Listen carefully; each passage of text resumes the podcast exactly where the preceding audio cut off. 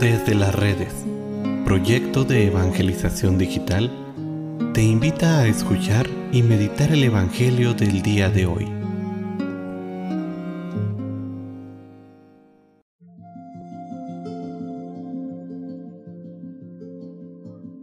El día de hoy, jueves 23 de junio, escuchemos con atención el Santo Evangelio según San Mateo. En aquel tiempo, Jesús dijo a sus discípulos, No todo aquel que me diga, Señor, Señor, entrará en el reino de los cielos, sino el que cumpla la voluntad de mi Padre que está en los cielos. Aquel día muchos me dirán, Señor, Señor, ¿no hemos hablado y arrojado demonios en tu nombre? Y no hemos hecho en tu nombre muchos milagros? Entonces yo les diré en su cara, nunca los he conocido. Aléjense de mí, ustedes los que han hecho el mal. El que escucha estas palabras mías y las pone en práctica, se parece a un hombre prudente, que edificó su casa sobre roca.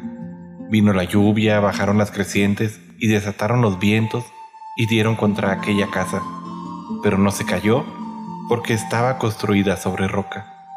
El que escucha estas palabras mías y no las pone en práctica, se parece a un hombre imprudente que edificó su casa sobre arena. Vino la lluvia, bajaron las crecientes, se desataron los vientos, dieron contra aquella casa y la arrastraron completamente. Cuando Jesús terminó de hablar, la gente quedó asombrada de su doctrina, porque les enseñaba como quien tiene autoridad y no como los escribas. Palabra del Señor. Jesús concluye esta gran catequesis sobre la vida cristiana con una invitación que nos hace a todos nosotros para vivir esta vida. No se trata de ser simples oyentes de la palabra de Dios, sino verdaderos actores. Se trata de poner estas invitaciones que nos hace en práctica. El hacer milagros, sanar personas, expulsar demonios, no es un signo de presencia de Jesús.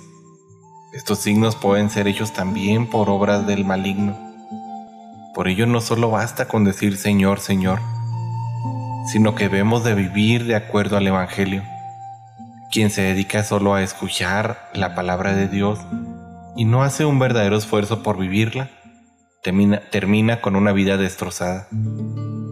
En cambio, quien toma el camino angosto y entra por la puerta estrecha que conduce a la vida, encontrará que su vida se construye en la paz y en la armonía interior.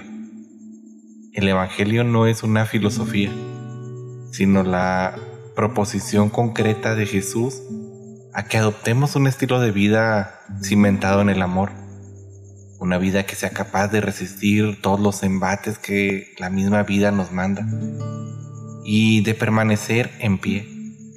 Una vida que no se deja vencer por las crisis, sino que la supera y con ello manifiesta la solidez de su fe y de su amor al resucitado.